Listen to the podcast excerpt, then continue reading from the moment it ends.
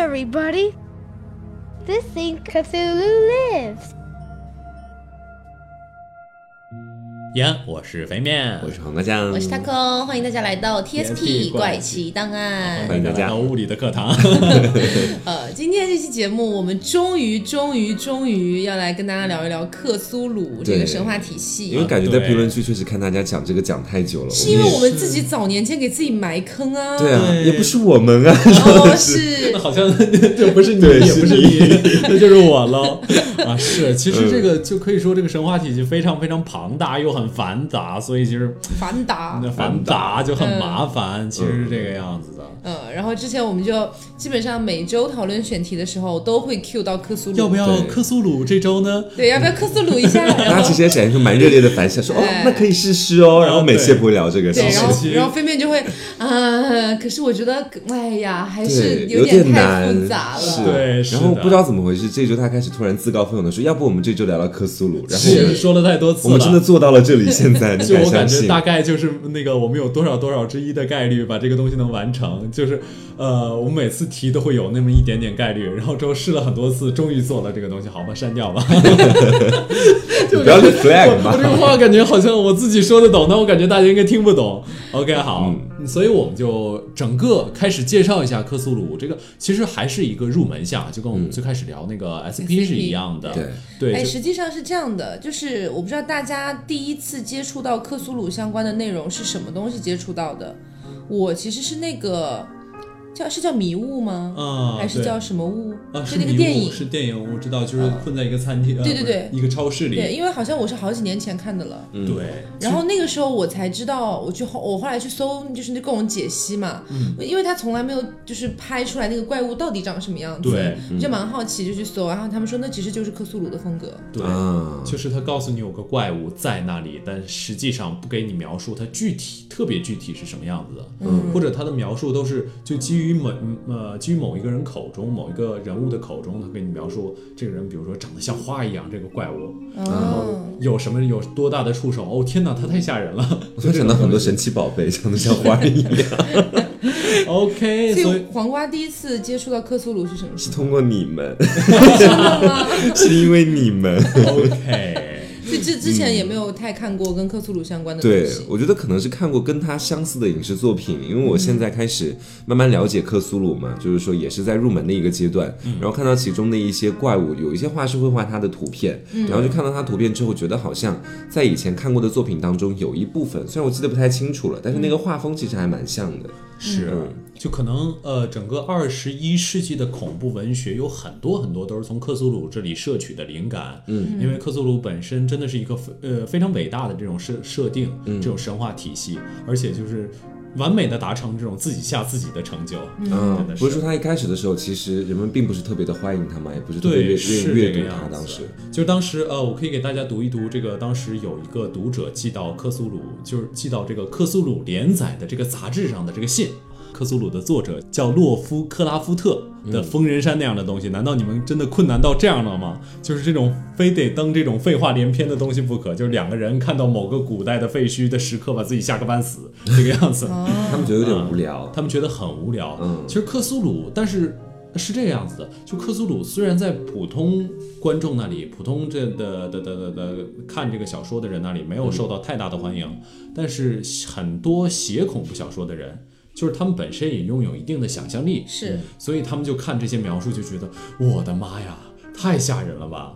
所以就是在作家呃群里引起了很多的反响。对，因为那天就是在跟飞面讨论克苏鲁的时候，呃，他突然 Q 了一个点，他说，呃，那我问你们，你们猜想一下克苏鲁风格的装修是什么样子的？嗯 就是在我的脑海里，可能就是各种触手啊，哎，我也是，是一样是的，各对不对种触手但是飞面给我举了个例子，我觉得真的很吓人。是吧？是什么类型要要我举 我再说吗？那我那就是他当时跟我讲说，就是把一个你比如说你住在一个房子里，嗯然后你把其中一个房间的门给封上，嗯然后保证永远不打开，嗯，这只是就是克苏鲁的风格了。啊，那不就永远出不去，别人也进不来这种？没有，不哦是大你在说什么？其中一个门是吗？其中一个房间的门。啊对所以这个房间你是永远不知道里面发生了什么的。哦，我知道这种神秘感的那种带来的恐惧，对。可能就是克苏鲁的那种感觉。我感觉，感觉就是未知的恐惧。是嗯。整个克苏鲁就相当于一团迷雾，它给你把各种各样的怪物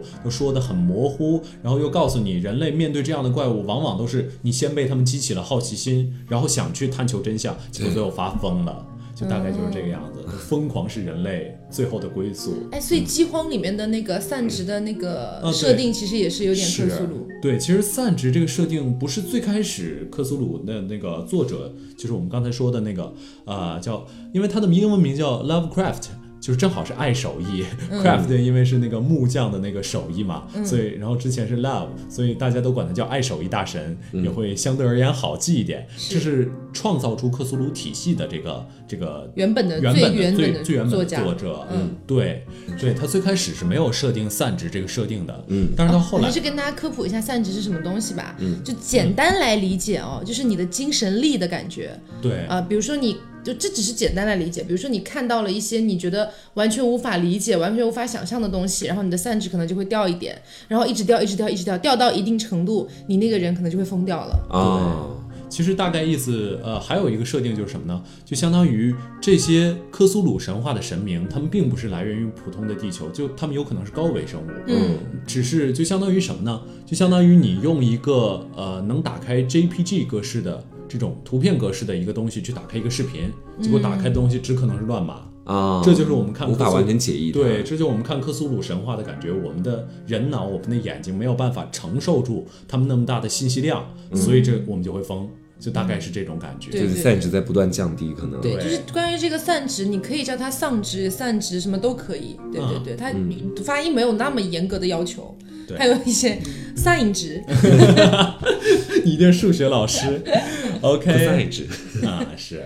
OK 呢，那我们就开始介绍一些这个克苏鲁神话中的这个有比较有趣的这种呃入门的怪物吧。就因为他们的怪物的确很多很多很多，嗯，所以呢，我们就介绍一下就是流传最广的啊、那几种啊。这样吧，我们还是从最原始的一个宇宙中最核心的一个力量吧，嗯这相当于克苏鲁神话中最高级的一个设定体系，叫阿萨托斯。嗯，它其实就是相当于一大片就没有固定形态的一个东西，它是宇宙中的就相当于呃宇宙诞生之初的时候刚开始产生的一个东西，对，是的，嗯就具体是什么呢？克苏鲁呃，爱手一大神也不给你描述对，后人描述的东西，说不定也就是那个样子。对但是就是它周围有无限的星球，就围绕着他唱歌，嗯，然后唱的每一首歌，就是每一个音符，都是让大家就感觉就会崩溃的那种。嗯，就这就是他们整个宇宙中心的样子，这在他理解之中。由最开始我们刚才所说的阿萨托斯呢，之后又诞生了三个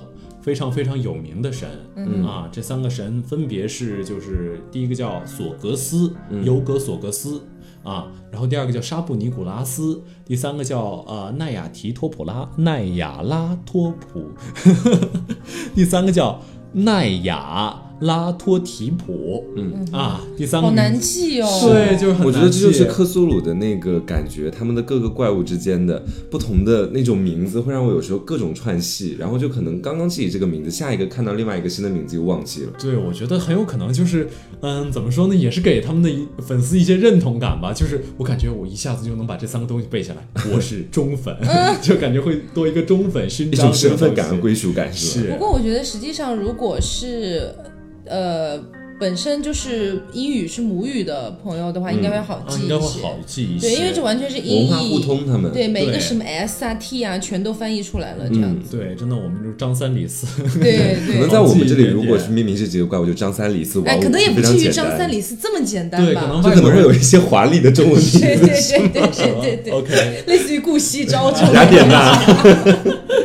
OK，我就想的可能就外国人记玉皇大帝，可能跟我们看这些东西有点啊，是是有点像，还有王母娘娘什么为什么要叫玉皇大帝？太上老君，托塔李天王诸如此类。OK，所以我们先介绍呃，因为刚才有三个神嘛，所以我们还是一个个介绍一下啊。嗯首先第一个介绍的就是索格斯。嗯啊，索格斯，呃，他也有另外的名字叫索托斯，嗯这个其实没什么太大太大不了，都是音译的一个差别而已。对，它其实就是一堆发光的泡泡。嗯，它这个其实大家真的可以去看一下它的图片，它非常奇妙。因为我当时在看这个索格斯的时候，我会觉得说，就是一团泡泡而已，它能够搞出多大的事情呢？后来直到我看到了它具体的身份证资料之后，我真的很什么叫身份证资料？就是他具体的一个各种样态啊，身然后能力啊什么的，对，就其实很吓人。它是一个时间还有各种空间的各种各样的主宰，就是它是没有尽头、没有源头。你可以把它想象为它融入于世间万物，融入于整个世界、整个宇宙的那种感觉。它就是靠它的泡泡。对，它有成千上万、数亿个泡泡，就弥漫在这个宇宙之间，OK，这种感觉的。OK，其实你呃，我觉得可以这么想啊，嗯就是如果说最是最开始那个阿萨托斯，阿萨托斯可能象征着诞生整个宇宙的混沌，索格斯就是它下面的秩序，嗯，嗯，可能相对而言呃就建立了正常的时间跟空间好间，抽象哦。对，是有点像上帝的那种感觉吧。这其实跟我们了解的别的一些神话体系真的不太一样。是的，对，别的神话体系都是一个具体的神，或者他掌管什么之嗯类的，像这种就感觉已经超脱了我们人类的认知之外的东西。对，，其实我觉得也可以说一下克苏鲁神话它整个诞生的背景体系。嗯，那个时候是，就是大概一九一几年到一九二几年、一九三几年的那个时候，其实那个时候相当于什么呢？最开始，因为我们之前有讲量子力学，不知道各位有没有？都单讲的一期。对我们本来大家认为这个物理学大厦就是已经搭建好了，嗯直到爱因斯坦这些，嗯呃，包括普朗克啊这些人突然发现有量子力学这些东西，就感觉普通的东西、普通的大厦已经被摧毁掉了。嗯，人类啊，对整所以我们讲这些专题还是一个接一个对的，啊，是真的是很有因果关联的关系的呢。其实都是我们策划好的。最好是。是，反正就是这些东西，因为它正好把把之前的所有东西都颠覆掉了，嗯嗯所以让我们感觉我们对整个世界、整个宇宙其实是未知的，嗯，然后我们感觉整个宇宙甚至是人类不可知的。所以它的神话体系，就像我们之前的神话体系，归根结底神都是人嘛，对。最多是像埃及神话那种人加一个猫头的动物，嗯，对对，但是呢，他们的神话体系就已经是这个世界最高级的生命状态，不是人类的状态，而是这些我们人类可能根本没有办法理解的状态，甚至我们人类看一眼都会疯掉的状态，就是因为我们人类实在太渺小了。嗯我，觉得我我比较我比较赞同这种想法。对，是，因为我觉得，如果整个宇宙当中，你说不，我们不说最高的主宰吧，就是反正高级非常多的生命，嗯。也跟人类一样是这个样子的话，我觉得好像不太合理的感觉。就我觉得，就算他们相貌一样，应该在其他方面有着比人类更完整的东西。就可能他们是没有善良和邪恶的区分，他们可能是一种高于我们目前意识维度的那样的一种意识形态。对对对对，这个是呃，一会儿我们可以看到一些其他的种族，他们呃，包括他们的交流方式，他们各种各样的生活习性，其实跟我们人类啊、怎么说呢，还是有一点点不同的。对但是这个不同呢，毕竟这个爱手艺大神，其实这个从艺术创作的角度而言啊，他毕竟也是个人类，就是他再怎么逃也没有办法完全把地球的所有的生物、所有的东西都逃出去，嗯，所以只能是就是脱离了人类，走向了章鱼。就章鱼是我们最终的归宿就。这种感觉。OK，、我们说完了索格斯啊，就是因为他是一个时间与空间之神。嗯，然后之后我们可以再说接下来的一个叫沙布尼古拉斯，其实他还有一个非常非常有名的名字叫黑山羊。嗯，不知道各位有没有听过啊？没有听过。是，黑山羊有几个就比较就是可以说有名的特征吧，嗯就是它身体是一堆大嘴，它身上整个就是黑色的一些东西，然后上面长着无数的大嘴，无时无刻不往下滴着粘液，嗯，然后它的绿色的粘液嗯，，不不不，就是黑色的啊，具体颜色 也不要太你俩在杠什么？不是我 Q 绿色是凶宅那一期讲的那个啦，啊，是吗？你忘了吗？我忘记了。凶就是他 宅里面会说那个温彻斯特鬼屋里面吗？是吗？是温彻斯特吗？我都不记得，我也不太是招记得了魂那个吧？对，哦，对，招魂的那个，对对对，对他会说那个房间里面的那个马桶里面经常会泛出来一些，比如说绿色的是粘液，呃，就是绿色天花板上会滴下来那个绿色的粘液，你都已经完全不记得了吗？是哎天哪你是！录一期忘一期吗？我觉得我有可能是学习学的实在是太辛苦了啊，对不起各位嗯啊，就是这个样子。然后他这个神呢，象征的是什么？象征的是生殖，嗯就是他的就相当于无时无刻不在诞生着新的生命。但是，他这种生殖呢，并非善意，就可以说就克苏鲁整个神话体系中，神对人类几乎是没有什么善意可言的。No mercy。对，包括对他们自己的子嗣都没什么善意可言的，很有可能就是那种，呃，我可能尊敬你的方法就是把你的头砍下来，嗯，就很有可能是这种这种跟人类完全不同的道德体系。哦，所以有可能诞生他们只是他的本能，并不是他的就是深思熟虑的考虑那种。嗯啊，这是沙布尼古拉斯，也叫黑山羊，而他的被称之为黑山羊的原因呢，就是因为它的蹄子啊是山羊的蹄子。嗯，就是这个也相当于是人类可以理解的部分吧。它的蹄子长得很像山羊啊，所以这个就是黑山羊，也是万物之母。嗯啊其实像这种山羊的蹄子啊什么的，在美国这个国家应该是寓意着，呃，我我猜测啊，猜测如果是按照传统的这种理解啊，确实是跟恶魔有一定关联的。是的，好像美国那边对于山羊这个物种这个东西，他们其实有着不好的寓意。对，不过我听过什么呃，历史上最伟大的人也叫 GOAT。嗯，Great of the History 之类，我忘了，有点忘了这个具体的是什么东西了。好像这个也也也象征着最伟大的人吧，所以可能比较有两面性。两面都很极端，是吧？要么最邪恶，要不然最伟大。这对，有可能。OK，这个是黑山羊啊，然后第三个啊，第三个这个叫。这个名字其实很难念，大家可以管它叫奈雅子就好了。奈亚拉多提普，对，嗯奈亚拉托提普，它这个其实呃，在一个日本的相当于一个轻小说改编的一个动漫里出现过，叫《前行吧奈雅子》，不知道各位有没有？是他吗？对，是他，对，你有看过？对，就是他。当然有看啊，这这部还蛮火的啊。对，《前行吧奈亚子》就是他，那个其实就是奈亚。他不。就是一个章鱼的样子吗？鱿鱼那不完全吧，可能萌化了，嗯不是，其实真实的样子是很丑的。是。对，真实的样子就是我我是说那那部番里面了，那部番里面其实也是把克苏鲁做了一个简化的处理，就相当于啊、呃所有克苏鲁元素都是那种触角、嗯乱七八糟的东西。不过它其实这个番，如果你懂克苏鲁的话，你会发现它里面玩了很多梗啊、包括撬棍，你们知道吗？就物理学圣剑，据说那个那个番里经常有出现，就是奈雅子拿着撬棍太久之前了，我有点忘啊了，。是一会儿我们还可以说到说什么调查员的三大法宝：撬棍、旧印还有朋友。就是呃，在关键撬棍，因为它是什么事儿都能干嘛，可以打人，可以撬东西，可以撬门、拉门、撬锁，这乱七八糟的东西。然后旧印呢，就相当于是什么呢？相当于是可能是克苏鲁他们里面的大便，就是排泄物。旧印，旧印啊。叫旧是原来的那个旧，老旧的旧，新旧的旧啊。对，印是那个印记的印，这个其实就是相当于神不怎么太喜欢摸到这些东西，就不怎么太喜欢处理的碰到这些东西。但是说要是强行毁灭一个有旧印的人啊，他们其实还是可以做到的。就相当于什么呢？你看到了一只沾屎的苍蝇，如果想打死它的话，还是可以打死它的。但你不想碰，因为上面有屎，是这种感觉，是这种嗯感觉。然后朋友呢，是经常可以被说服去送死的人。哦，对啊、是这个样子。这就是什么克苏鲁三大法宝。嗯，再往后呢，我们可以说到这奈雅子了。呃，奈雅子其实有很多很多不同的姿态，而奈雅子也相当于是一个就是可以最接地气的一个克苏鲁神明。嗯，他是就是经常化身为一个黑色皮肤、瘦高、有着爽朗笑容的年轻男子。看起来好像演偶像剧哦。呃，不不，你没感觉这个声音不是这个形象非常像美美国的某一届总统吗？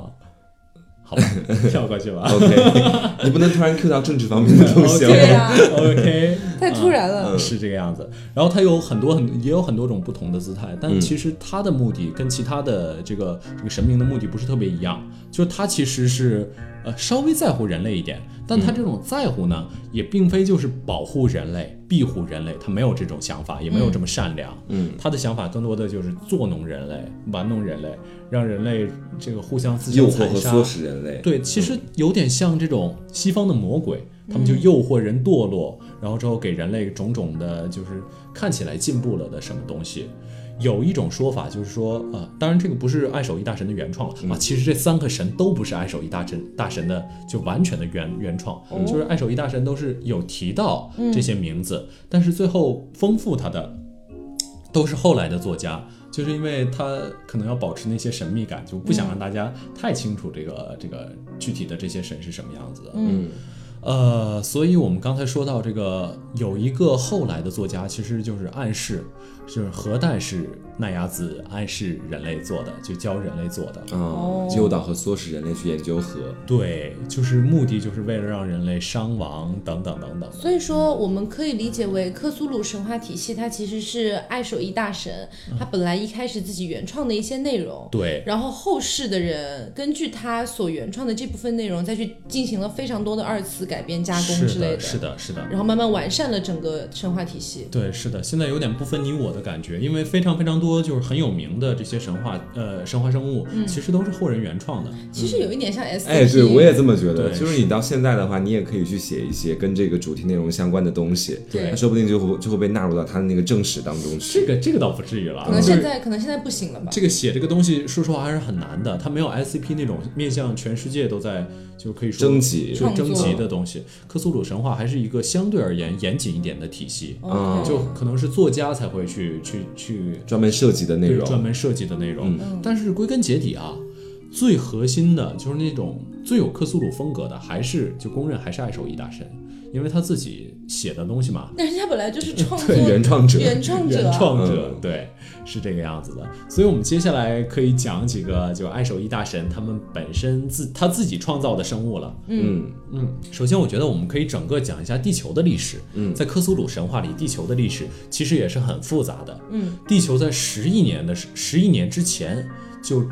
有一个外星来的种族出现在了地球上，嗯，这个种族呢叫古老者，嗯。啊，那个时候据说他们十亿年前的科技就已经比我们现在的科技还发达个一两百年的样子，嗯。但是呢，他们就是在这个地方生活了很久很久。其实我们我们也可以给大家描述一下古老者长什么样子。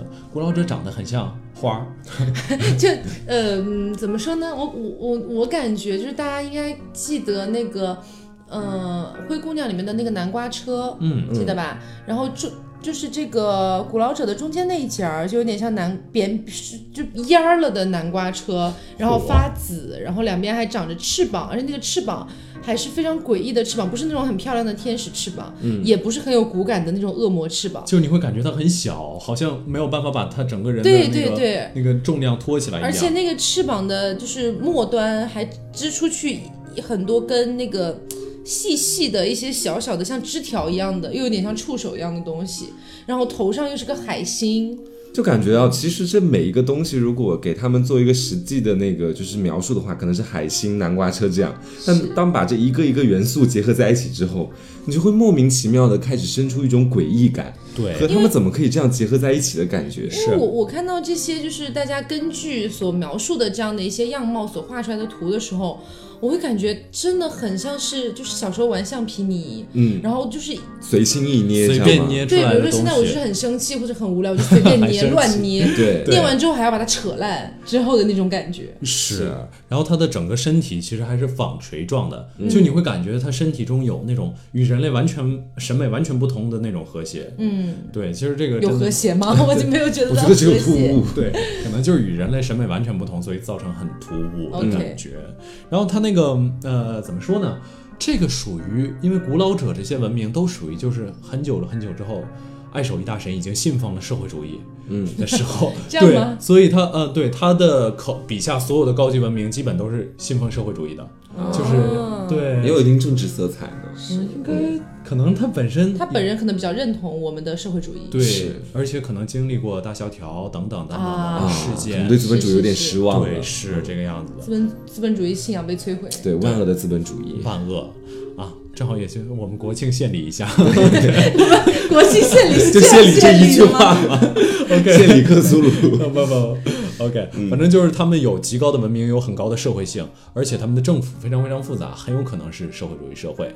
然后他们在史前啊，很久很久史前就建立了这种水下的跟陆地上的社会。其实他们就是呃，但他们的科技啊，就是慢慢的、慢慢的落后了，因为地球的这个环境实在是太安逸了、太舒服了，嗯所以导致他们的科技有点慢慢的就是下降的趋势。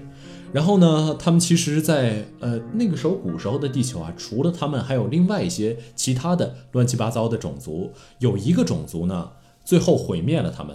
这个种族其实这么看起来稍微有一点点，就是说那种讽刺色彩吧。嗯，他们自己创造了一个种族，这个种族叫休格斯，也是你的意思是古老者自己创造了休格斯这个种族，然后被休格斯给毁灭了？是的，哦，哦，感觉这个很有科幻色彩，是吧？是是，这个休格斯呢，也长得不是一个什么好玩意儿，就是长得是一团就是粘稠状的这个叫呃柏油沥青状的一个东西，嗯，就是柏油沥青状，就 有点难以像。想象有。点像史莱姆吗？对，有点像史莱姆。嗯然后他们休格斯这个生物其实也是，就是克苏鲁，如果大家经常玩克苏鲁跑团的话，偶尔会遇到的一个生物，就是它出场率还相对而言高一点，就是它有那种，嗯，怎么说呢？他有那种学习能力，嗯，他的学习能力是可以学习一切的，就是包括他们最后就是从古老者这里学习到了古老者的智慧，然后把古老者毁灭了，就是这种感觉。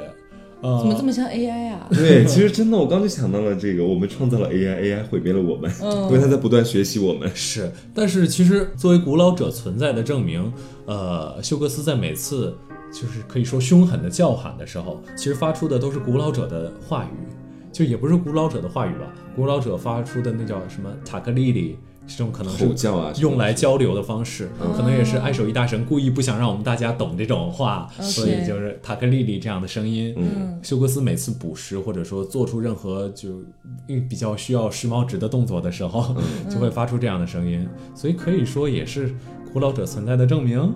所以可以说挺挺特别的。嗯，然后另外呢，古老者还跟其他几个生物交过手，有一个生物呢 交过配。交过配什么 啊？还有跟其他几个生物交过手，有一个叫、叫飞天水蜥啊，也是打过交道。最开始这个名字听起来就中二了一些，对，就不像什么飞天古老者，对，就飞天就感觉像飞天螳螂这种东西，对对对小的时候就感觉遇见过，开始神奇宝贝化。对对，真的很像哪种虫系神奇宝贝进化到了最高级，什么飞天水蜥之类的。但是这个生物其实也是很克苏鲁风格的，嗯，他们身体一半是物质的，另外一半就是属于那种莫名其妙的，对，莫名其妙的东西。其余部分就是由什么构成的，克苏鲁呃爱手艺大神也没写，嗯，然后后面的对，总之是大家不知道的就是没写。啊，对，是这个样子。为了保持神秘感，然后他们就是时隐时现，他们的身体具备可怕的可塑性，嗯，然后但他们而且他们没有视觉，他们的呃知道的一切都是靠自己的感知，就是这种心灵感应，我也不知道乱七八糟的说法。像蚯蚓，你不觉得吗？为什么像蚯蚯蚓感觉没有什么眼睛，其实在土底下的时候，哦，嗯，有一点点吧，但是呃，就毕竟还是会有这种现实生活中的原型的，很有可能就是从蚯蚓这些东西中来的。嗯。然后这些东西出现的时候，飞天水蜥出现的时候，你就会发现，就是在呃沙地上或者田野上就会有留下一些脚印。这个脚印是就是五个圆形指尖组成的巨大脚印，五个圆形指尖，对，就有点像点这不就是手吗？点点点，没有没有，怎么说呢？好像像那种这样这样就把手整个去捏起来，捏起来，然后踏到地上，感觉是那种感觉。那是一个动物的爪子，感觉是。对啊，这种看起来其实就是没有那么没有那么，因为它的名字也没有那么酷，嗯，然后之后是啊，叫飞天水系怎么哭呢？对，就感觉没有那么吓人，但其实这种种族还是很强悍、很强悍的。是吗？对我看到过它跟那个飞天水系跟人类的身高对比图，嗯大概是人类的三四倍高吧，所以他们是个庞然大物，庞然大物，而且宽也要宽非常多，哦就又宽又高的一个生物。对，而且这种生物是七亿五千万年之前从外太空来的，就相当于也是就征服地球的姿态等等等等的。嗯，啊、但是跟它们相对应的又有另外一种其他的生物，这种生物其实也蛮好玩。这种生物叫伊斯人，啊，嗯他们这种生物就属于不是那么对人类饱含恶意的这个这样一个生物生物。对他们这个生物，其实他们的社会构成也非常好玩。他们这伊斯人有另外一个别名啊，叫盗号型人，为什么叫盗号型人？就是他会把他的精神跟你的精神交换。哦，就是到了你的号，对，到了你的号，你练了十几年、二十年的号，就这么被他盗走。对，就很有趣。然后呃，虽然这种交换呢，会让你的精神也到他的那个他的肉体上，他的肉体其实也很特别，就是他们最开始肉体，但是谁又想要他们的肉体呢？对啊，最开始他们的肉体是什么样的，就是现在已经不得而知了。哦就是他们有可能是一种纯精神生物，哦然后之后，但是他们的肉体就是现在具备他们这个这个肉体的，作为他们的肉体的样子，大概就是一个花盆儿，有点像一一个个花盆儿 一个大花盆儿，然后之后长着两个大钳子，大概是这种东西。你把我换到了这个东西的身上去了吗？是想要去啊？对，然后是呃头上有触手，乱七八糟的。不过他们的文明非常非常高级，嗯，就是他们的文明基本就是想要什么瞬间就可以做出来。但是他们又有非常非常那个什么的一个特质，就比较懒惰。他们想所以他们不愿意想，对不想发展科技，他们只要需要什么，他们就立刻把这个东西做出来。但是不需要，他们就不做。哦，其实是，就好像是现在，因为我们能力有限，所以我们拼了命的想要通过各种方式去获得一些东西，去创造一些东西。对，但当我们想要什么就能有什么的时候，我反而会没有那么多就是渴求欲，你知道？对，但是他们对另外一个东西非常渴求，就是他与你交换了身体之后，他会一方面在你的身体上进行一些社会活动，就是去比如说 social 啊，对 social 啊等等等等。然后另外一方面，呃，你交换到他的身体上的时候，呃，他会要求你，其实他他会对你很友好。就他不会胁迫你去干什么，嗯但是他会他会尽量要求你，就是如果你能把你你们人类的历史写在我们的这个什么什么图书馆里等等等等的，我们会很感激你，就是这种感觉。啊，其实他们还算是个蛮温和的生物，就稍微文明一点吧，嗯就但其实也挺强盗的啊，先把你的身体给换了。耶，他们不征求我的同意就直接直接换掉，直接换掉，那还是强盗，这也没有什么那他们道理可想要什么。就能要什么，你就跟他讲，立刻要一个男人，立刻要分娩是吧？啊，什么东西啊？飞面的腹肌立刻出现在我眼前，是，立刻把我的手放上去。啊，好了。一定要有那个立刻。好的，可以可以可以，嗯反正就是呃，他们这个种族还真的是蛮有特点的，而且他们交流交流的方式也很特别，嗯，他们没有语言交流，他们交流是靠钳子摸钳子的，就我的钳子怎么那么像阿凡达、啊？就是头发缠在一起，感受一下。没有，他们的钳子好像是依靠这种钳子与钳子摩擦的声音来进行交流，啊，哎，这个还蛮精巧的，我感觉对是。蛮特别的。嗯，对，很像那种蚂蚁什么的，就不像一个高等种族的交流方式。对但是他们，而且他们最最伟大的一点啊，就是他们也也有一个别称嘛，就原称嘛，原名叫伊斯之伟大种族。这伟大种族也是他们自己给自己的称谓，就是我们觉得 自称伟大种族。我们也可以叫人类是伟大种族。对，但是他们是就相当于克服了时间，嗯，他们可以从他们现在已经生活在未来了。就是他们不生活在过去，生活在未来。他们想要做到什么，想要去什么时间就可以去什么时间。嗯，而且他们，呃，如果非要说的话，就是他们其实在这个什么里，在这个这个这个经常跑团的模组里还是蛮常见的。嗯啊，他们有一个 武器叫电击枪啊，不知道有没有让你们想象到什么？靠钳子拿拿那个电击枪对，吗他？们可以自己做制作电击枪。嗯，嗯，雷电法王是吧这但是这？会让我想到什么呢？对啊。好吧，好吧，你是想到了什么了？没有杨永信啊，好好远哦 老梗哦！啊，对，反正当时杨永信出的时候，很多人就用就就很多玩家用杨永信那个作为一个模组，哦就是你在杨永信的电击学校，然后之后电击学校里面的所有人都被伊斯人盗号了，就这种感觉。啊这种感觉是 OK，啊，OK，所以这个是伊斯人。然后提到伊斯人呢，我觉得接下来还有一个可以，就也是很有趣的一种生物，嗯叫廷达罗斯猎犬。这是什么？廷达罗斯猎犬，廷达罗斯猎犬，叮当螺丝木。我的一家普通话被 你们这样这样对待，OK，反正就是这种生物呢，呃，一般来说是这个样子的，它就是可以穿越时间去追杀某个人，它也是无视时间的，他也是无视时间的。是不是克苏鲁里绝大稍微维度高一点的，应该都是能对都可以无视时间也无视时间。的。没有吧？其实克苏鲁里无视时间的也不多，我印象中这两个的确是的，还有其他的有几个，但是我们今天节目也不会讲的。对。OK，刚刚讲的那个伊格斯其实也是无视时间的存在就是伊格斯、休格斯吗？休格斯，哎，他们的名字真的好，难记，好难记，各种格斯对乱七八糟，是。哥斯拉不，不 休格斯是那个，就是那个那个那个沥青，休格斯是沥青，长得像史莱索姆的那个。格斯是泡泡，不是不是，索格斯是泡泡，对。他想说的应该是我想说的是索索格格斯，没有索格斯、伊格斯还有什么各种各样的格斯。索格斯它因为是它可以无限穿梭在宇宙和时间之中，它好像是比它是这些还要再要高一个维度的存在了。他是最最最高级的一个神明，所以基本你可以说它存在于任何，也可以说它不存在于任何。他的意思可能是那那个是神明了，嗯。所以跟这种种族可能还不太还不一样。样，对、嗯他们其实一个是旧日支配者，一个是外神，就是他们相当于有这种力量划分，对，所以他们其实还是有力量划分的，不是说所有的旧日支配者一定不如外神，嗯啊，不过伊斯种族这些东西的确在克苏鲁种族里面属于这种下级种族，就不是说最高级的种族，最高级种族就属于那种。就可以说是资料包很大的种族，就是高级种族；资料包比较小来评定他们的是吗？就有可能看一眼就会疯的高级种族，看两眼才会疯的，就就可能稍微往下走一点。嗯啊，对，是这个那。永远不会疯的岂不是很卑贱的种族？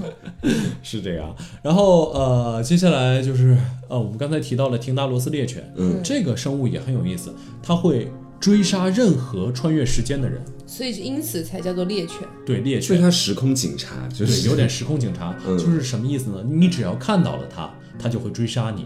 就是，但是这个是相当于什么呢？就相当于你比如说，你找到了有一块来自于过去的水晶球，嗯，你往这水晶球一看，这个水晶球里的时间其实是三十亿年里的这个这个东西，然后你在里面一不小心看到，哎，这怎么有个廷达罗斯猎犬呢？然后你他就会来追杀你。对，他就会来追杀你。这怎么跟 SCP 那个是有点像，有点像是哪一个来着？零九六对吧？哦，对对对对对害羞的人。但哦，对对对对对，但是廷达罗斯猎犬它就相当于一种更高级的存在，它就是就是怎么说呢？它如果离你有三十亿年，它就需要跑三十天，啊，它只需要一天一亿年，对，一，天就可以跑一亿年的功夫。嗯，它就像那种时间中穿梭的幽魂，而且它在空间中有一个特点，它就只能在低于一百二十度的角以内存在。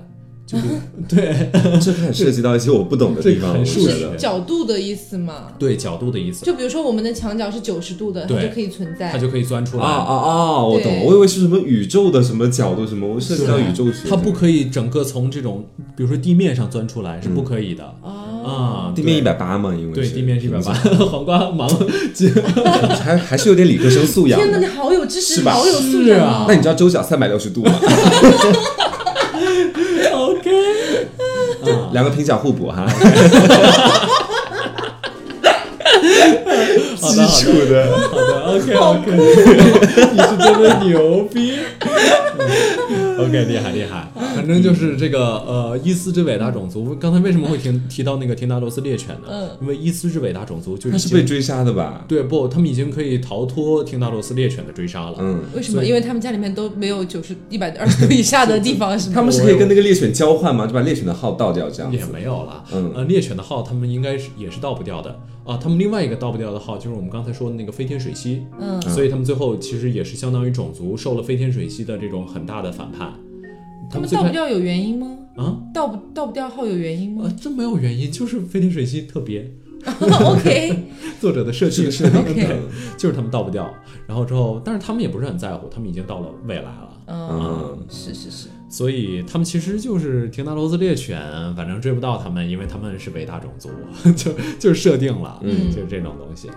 另外，我们还可以再给大家就是稍微提几个呃有趣的外神，包括有一个叫格赫罗斯的外神，格赫罗斯，这个这个外神其实也是很有意思的。这个外神是星星，它是一颗巨大的暗红色的一个星体。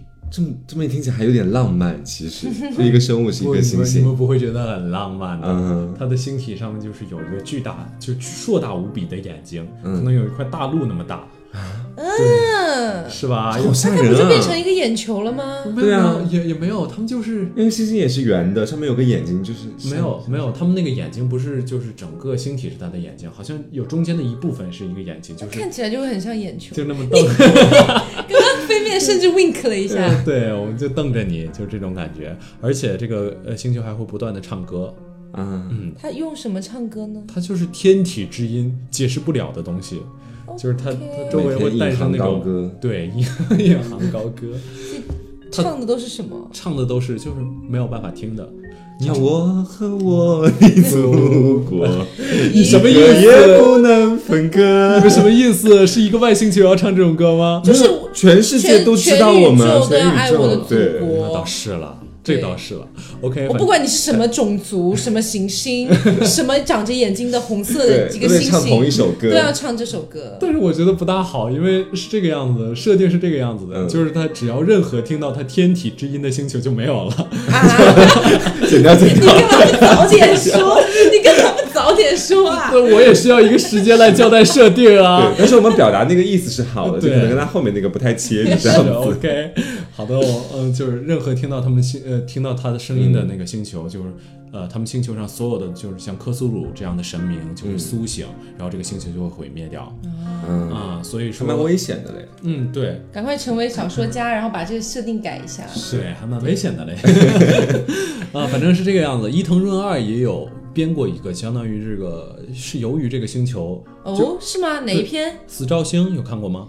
啊，不是死兆星，我我去我找一下啊，地狱星，地狱星有看过吗？绝对有。对，嗯就是。但是你让我现在想剧情，我想不起来。对，这个我之前碰巧搜了一下剧情啊，嗯大概是这个样子的。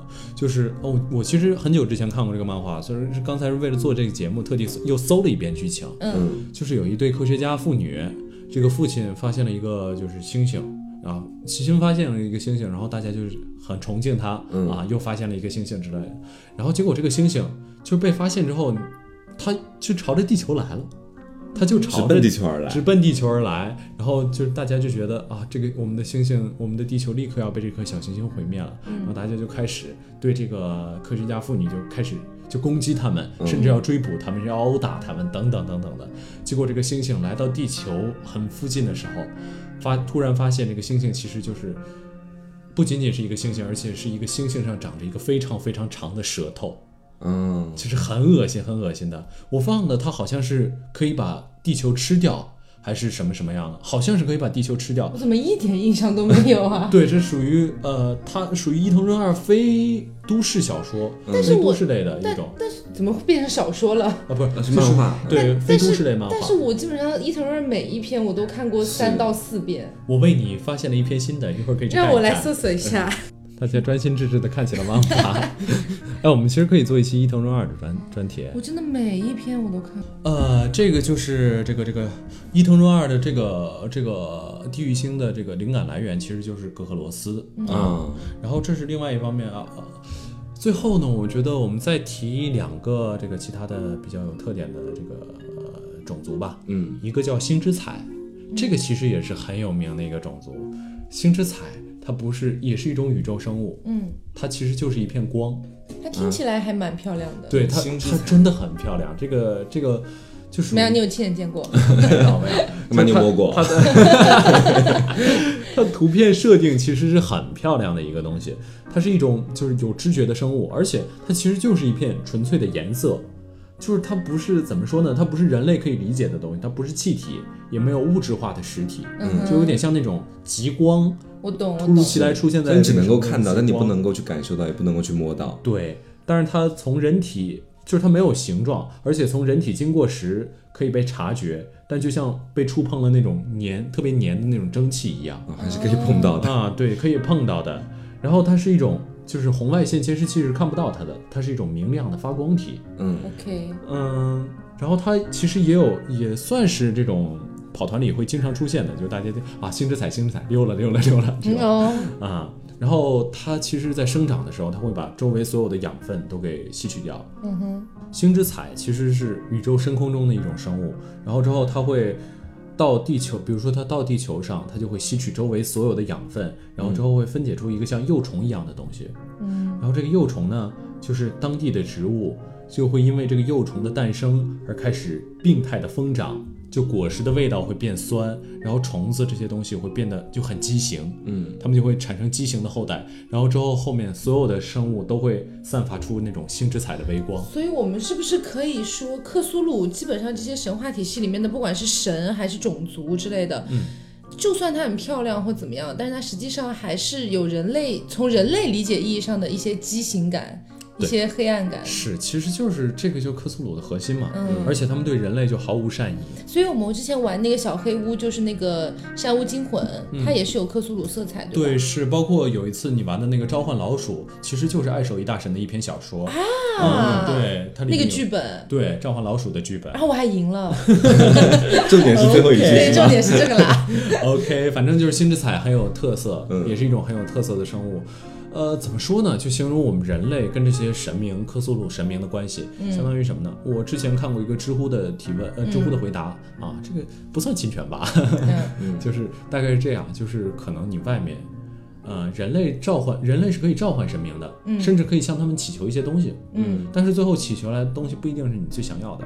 比如说蚂蚁，就是有一些蚂蚁学会了召唤你，这种召唤其实也并不是说那种就非常非常厉害的召唤，它可能用某些东西拼出了你的名字，嗯嗯，就假设你想，假设你想着你出门，结果突然发现，哎，这个地方蚂蚁把我的名字拼出来了，蚂蚁拼出 taco，嗯嗯嗯，对你这个时候过去看一看对你可以一脚踩上去。你有可能会过去看一看，怎么敢拼我的名字？对，哎，这个就是外神喜怒无常的地方，他有可能看到，有可能来了啊，来了啊，一脚踩死，就有可能这个样子，有可能。啊，原来是这样。，对，有可能就是蚂，你看到蚂蚁拼了你的名字，就觉得嗯，蛮好奇的，挺有意思的。你们想要干，你们想要干什么呀？如果他们说我想要一粒米，有可能你就会拿一粒米给他，嗯，就是这种东西。但是如果一个蚂蚁说说什么啊但如，果在后面加一颗爱心的话，我就会拿给他。可爱明也是这哦。样子，有很多要求。但是他如果讲话很不客气的话，他口拿一粒米给我，我就会一脚踩死他。我就会拿开水往下浇，OK，哇，你们你们下好雨。坏哦，真的是。但如果说啊，就有一个蚂蚁向你许愿说，我想永生永世跟另外一只蚂蚁在一起，我觉得很有可能就会，那我也不能成全他，对我可以成全，我给他们买一个那个蚂蚁的那个城堡，就那个有蓝色水晶的，嗯，对，有可能。然后 就他们俩就可以养在里面就有生有世啊。对，可能这就不是人类想要的，就是你发现你你跟你的爱人两个人同时到了一个一个密闭的一个地方啊，一个城堡里面去是。对，神明也没有办法满足你们所有的愿望啊，对蚂因为蚁。因为神明也是从神明的角度来说，我蚂蚁，尽我所你过分。贪心热。就这个属于这个还属于什么？嗯就属于可以接受那种，真的是遇到比较暴躁的小哥，有可能把其他对我就是会暴躁的神明，会让他们现在一起死去，就是这个样子，哇，也算是真真人也是实实在一起。就是我没有办法实现你的愿望，我还要把你弄死。或者把 其他所有蚂蚁都杀了。对，这个是比较暴躁的神明。啊，这样子吗？这样他们俩只能够在一起。对对，所以你们就想象这个蚂蚁祈祷，天呐，上帝啊，我都干了些什么？哦，这其实就是人类，我好希望蚂蚁可以这样祈祷哦，让我喜怒无常。是吗？这就是人类面对各种各样外神，包括这些克苏鲁神明等等的。对，但是也没有办法，我们也是第一次当神明，你也不能说我们，不不能责怪我们。对克苏鲁，他也是就就我就第一次存在啊，我也没有办法。你是第一次当蚂蚁，我也是第一次当神明，对 大家都是第一次。OK，所以其实还有啊，我觉得最后我们还是说一下克苏鲁吧。这个好像只能录一期，实在节目时长不够撑了，就大概如果第二期的话，节目时长不够撑了。所以最后我们说一下，就是克苏鲁。克苏鲁呢，它是生活在地球的一个神明，嗯，它其实跟我们刚才说的这个古老者啊，其实相当于也是有关联的。嗯，就是古老者，相当于古老者把克苏鲁就相当于逼到了克苏鲁现在所在的地方。嗯，最开始克苏鲁是生活在海洋里的，而且跟古老者两个人就是相当于有交战吧，也不是两个人啊，古老者是一个种族，相当于两方有交战，然后交战交战着，克苏鲁就被打到那个海洋深处了，这种他们还挺弱的。他他被。嗯，它属于就中等强度吧，嗯，但是它属于一个非常非常有代表性的一个神明。为什么呢？因为它有章鱼的脚吗？对它其实也是第一个出现的哦，对，而且还是第一次当克苏鲁的这个角色人？克苏鲁神话嘛。意义话嘛，重大。对哦，第一次出第一个出现的我有点没印象，不过我印象就是，如果你去买那个呃爱手艺大神的书的话，你会发现他第一篇描述的就是克苏鲁的那个东西，嗯。而且克苏因为整个克苏鲁的神话都叫克苏鲁嘛，嗯，就为什么 SCP 呃幺呃幺七三是一个是。嗯，你毕竟是创始的东西，嗯。所以大家就会给他很多。给他暗自加很多很强的设定，OK，然后克苏鲁呢，他是生活在一个啊、海底的小岛，叫拉莱耶，嗯，嗯，所以就是呃有一个就是什么人类没有办法念出来的一句话，但是据说就是正常真的没有办法念出来吗？让我试试。让我投票试试。用人类的语法，就是人类没那个发声器官，哦就用人类的语法念人类的可能大舌音、小舌音的那种是是。对人类 对 OK，人类近似语法念出来有点像啊拉莱耶克苏鲁法克坦这个样子。法克坦，法法法坦啊克苏鲁法坦，就是个法坦，听出来对了。，所以这个有就后来后来变成一个梗，叫什么、来啦来啦，克苏鲁发糖，对哦，啊，还挺可爱的。是是克苏鲁给你发糖了，就说明你这个人要没了，就这个。啊好，再见。对，然后神明没有任何善意，你对你们一定要习惯这一点啊。然后克苏鲁呢，其实它有就相当于也是构成克苏鲁神话的一个就是就非常经典的一个要素吧。就是很多人可能是在梦中，就是那些有艺术天赋的人，在梦中你会梦到自己在一片深海里。然后这个深海你没有办法呼吸，你就一直往下坠，往下坠，嗯，然后到后来，如果坠到最海底，你就可以碰到克苏鲁这个这个这种生物。啊，这个我好像也有看到过，对就是克苏鲁，如果他虽然是在沉睡的状态当中，但是如果他在海底的时候，他可以去通过自己微妙的某种感应，去感应在地球上的某些人类，对然后某些艺术家甚至可以通过这种感应来获得很多创作的灵感。对，我对，他们都是跟艺术是艺术家嘛，反而是不分开的。嗯，是你们没有梦到过类似的梦吗？你梦到过吗？但是我我不应该应该跟这个没有关系啦，嗯但是这就也也是那种在海里面一直坠一直坠的那种梦啊。嗯下坠。啊，没有，反正就是就据说克苏对，我也梦到过。对，我觉得 证明自己是艺术对还是要家是吗攀比一？下被选中的艺术家。哦，那我也梦到过，没有没有没有，你梦到自己的腹肌了吧？没有没有，反正就是克苏鲁的确会跟那些就是有灵感的人，嗯，就是这个这个在在调查，就是说跑团里有一个东西叫灵感，嗯就是灵感高的人你可以看到普通人看不到的东西，就是灵感低的人你看到那儿可能是一块石头，灵感高的人看到那儿可能就是一块肉块儿。嗯，这很恶心。不一样啊！对，然后克苏鲁就能就相当于一个调频电台，克苏鲁调频电台。OK 它就给全世界所有那种，就它其实向全世界所有人散发的，但只有那些灵感高的人可以啊能感 biu 到。感觉到。跟我们凹凸电波不是一模一样？OK OK，而且我还想到，嗯就是早年间的呃一个，我觉得算大作吧，《沙耶之歌》。啊，对，对，其实当当时我还不是特别了解克苏鲁，但是隐隐约约有听过这个名字，隐隐约约有听说过人。对，然后然后你笑得这么开心，没有，我就感觉他在攀比，你知道然后吗？然后就是呃，然后然后就是有有有后来了解到克苏鲁之后，感觉其实两者是有一点类似的。对，它其实就是呃，我们刚才有说一个叫黑山羊嘛，嗯，呃，好像说沙耶是黑山羊的幼崽，但是因为我没玩过这个游戏，所以我也没有办法那么下定论。我玩过啊，玩过好几次。呃，《沙耶之歌》里面其实没有太多的提到克苏鲁的本身的这些元素，或者说黑山羊什么什么的。它说白了就是一个故事，其实没有太跟克苏鲁相关。但是我觉得风格特别像克苏鲁。就其实就是呃，在貌似平常的日常之下，对这个女孩其实是一个怪物。对对对。对，就是而且那女孩长得就是应该应该是很像那个柯南伯格画的那种感觉，啊，对，OK，对还蛮邪恶的感觉，不不是，她就是像肉块儿。啊，然后其实她跟那个男的在一起之后，就跟男主在一起之后，男主的家里面其实也墙壁什么的全都是肉块儿。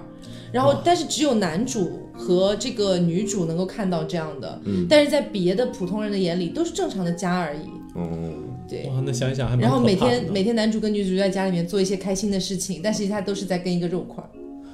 啊，这么想，但是这个游戏还蛮有意思的。这个这个游戏我记得是编剧还是制作方，我有点忘了啊，太多年了，《沙耶之歌》，反正是轩辕嗯那老师的作品。OK，对，所以你就可以理解一些。对，然后它本身就是呃，非常的就会让你觉得又恶心，但是又有点好像是要揭露人性什么的那而且还种感觉。想继续玩下去，虽然很对恶，心。然后它有非常多的结局，就是有那种坏结局，可能沙耶也死了，然后男主也死了。根据你自己的选择，我真的有点忘了啊，因嗯为可能是哇七七年前左右玩的游戏了。嗯对，然后呃还有一个好结局，我第一次就打出好结局了，嗯就是沙耶最后变成了一个神一样的东西，嗯升华了，对，升华可以之类的，有有就是还是。呃，只不过现我不知道现在大家去玩的话，会不会觉得画质有一点不满意？对，其实现在在网上看，我记得我在网上看过，好像画质就已经稍微有点就很很老很老，对对对一看就是十多年前的画风那种，感觉。但那个时候玩觉得还是不错的。嗯，对，嗯然后还有什么呢？就是呃呃，克苏鲁还有一个就是被传说的一个东西，就是说也是哥赫罗斯如果一来，克苏鲁这个海底的拉莱耶城它就会升起来，然后人类就会灭亡。还有一种说法就是，当星体都天上的所有星体都归位，克苏鲁也会就这样就出现，而且克苏鲁呢，可是克苏鲁很强吗？他不是被古老者逼退了吗？但是他对人类来说基本就是见一个封灭绝性见一个哦封一个，啊，就对是，就是我们人类在这个克苏鲁神话他们面里，基本就是食物链哦，底端的底我懂了，我端懂。了，就可能像是螳螂吃某一种虫子之类的，但是但是我们人类对于那种虫子，哎，是这么说的吗？就是螳好像好像黄雀吃螳螂，螳嗯但人类其实是螳螂都都都的蚕，对吧？蚕。哇，反正大家懂我们的意思就可以对，是的，了。螳螂捕蝉，黄雀在后说啊不清楚人。啊，对。然后克苏鲁其实有一个眷族，嗯，就是呃，我不知道大家有没有听过叫深潜者，应该有听过吧？这个蛮有名的，嗯，就是其实就是鱼人，有点像，但是这个鱼人跟就普通的鱼人不一样，他们这个美人鱼，对他们这个鱼人是真的很丑，就蛙人跟鱼人。但是呢，他们如果这些鱼人跟人类生一个孩子，这个孩子会特别特别好看。物极必反，确定特别特别好看。物极必对，就确定特别特别好看，是这个样子，是因为他们这些深潜深潜者的种族其实比人类高级。嗯哼，他们跟人类混血之后，其实生的是一个比普通人类严格的说血统是高级一点的种族，嗯所以会特别特别好看，所以是这个样子，就是外貌已经到达那种就很极限的种族，所以说。这是大家的大家喜欢的什么个性明星啊，说不定就有。什么东西啊？啥呀？没有是这样的，然后之后他们到三十岁之后，就会慢慢身上出现一些就是鱼类的特征，比如说出现鱼鳞片鳞，什么的，对，而且深潜者其实他们生活在大西洋里，他们所有的就是社交活动啊，什么爱好啊，就是崇拜克苏鲁，哦，所以就属于这种眷族，嗯。是这个样子。好的，所以差不多，我们今天也聊了很多很多有关于克苏鲁的东西。嗯，然后呃，我其实觉得，如果大家对克苏鲁感兴趣的话，也可以自己去多多了解一下。对，其实可以看看原著的。对，因为它实际上真的是一个过分庞杂的一个神话体系对，我们没有办法说像呃，比如说我们国家的传统的一些神话，或者说是呃希腊、印度这样的一些神话，好像它有一个比较能够梳理下来的体系。一个系统在那个地方对有前有后，但这个东西说真的，你如果想讲的话，我我们也只能够挑选一些对。我们觉得大家会觉得还蛮有意思的东西讲给大家，就还能从语言中概括出一些比较有有特点的这个比较比较有趣的特点的这个东西的。嗯，其实这么说吧，就是我们这么概括克苏鲁，其实有一点点就违背克苏鲁神话的本意的。就是它的本意其实就不想让你知道这怪物到底什么样，你只需要慢慢的感受它，就是通过文字去触摸它的轮廓这种感觉。嗯，对，所以如果大家真的对这个东西，我们这也就是个入门项嘛。如果大家真的对这些东西感兴趣的话，完全可以去看，就是克苏鲁的，包括爱手艺大神的《死灵之书》啊，然后等等等等的，就很多克苏鲁神话集，这个设定是真的很好看，这个这个小说是真的很好看。嗯嗯好，那希望大家喜欢这期节目，不要忘了素质三连。点赞、评论、加转发。哦好，那今天节目就是这样啦。我是飞面，我是我是 taco，我们下周再见，拜拜拜。